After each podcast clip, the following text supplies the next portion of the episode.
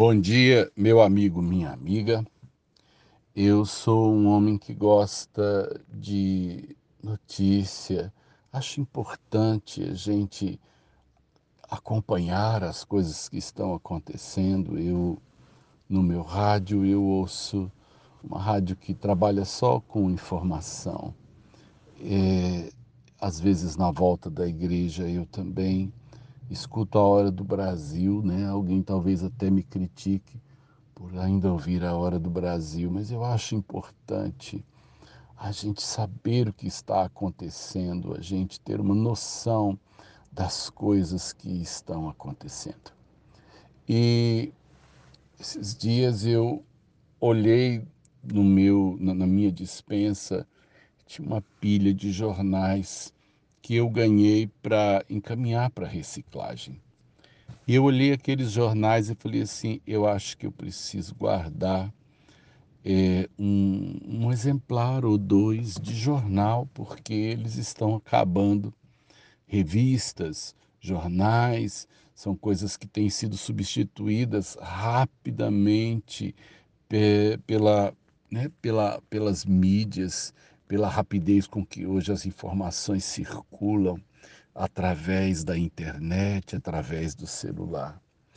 E eu peguei um dos jornais, né? Falei, ah, vou escolher um para eu até no futuro dizer, gente, isso aqui era um jornal, era assim que a gente tomava pé das notícias. E eu corri os olhos pela, pela primeira página do jornal.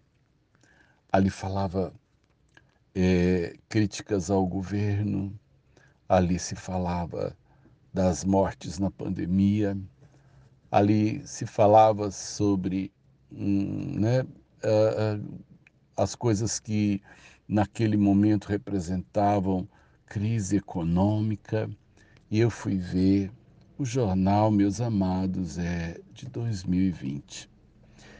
E se tirarmos hoje as datas, a impressão que eu tenho que as notícias não mudaram, as notícias são as mesmas. Parece que não há coisas novas para se dizer para as pessoas.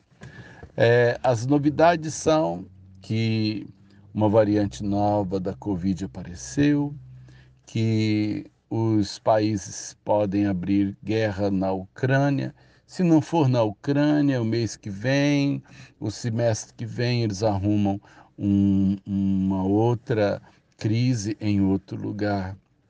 As manchetes de futebol são as mesmas, os problemas relacionados com ah, os acidentes de trânsito, as mortes por violência.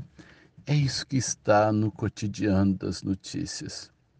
O meu jornal, que eu pensei em guardar, é um jornal que só tem as notícias de sempre. Não tem notícia boa.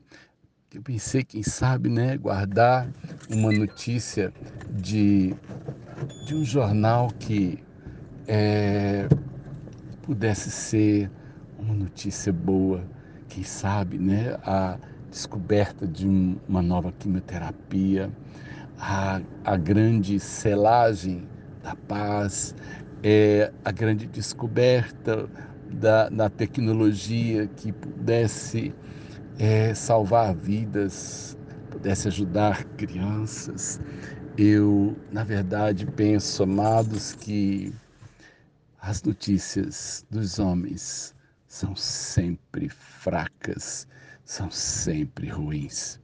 É o time de futebol que essa semana ganhou, perdeu, é a doença que voltou, é o acidente que aconteceu, é o governo que está desacreditado, é o Congresso Nacional que continua fazendo as suas injustiças de forma legal.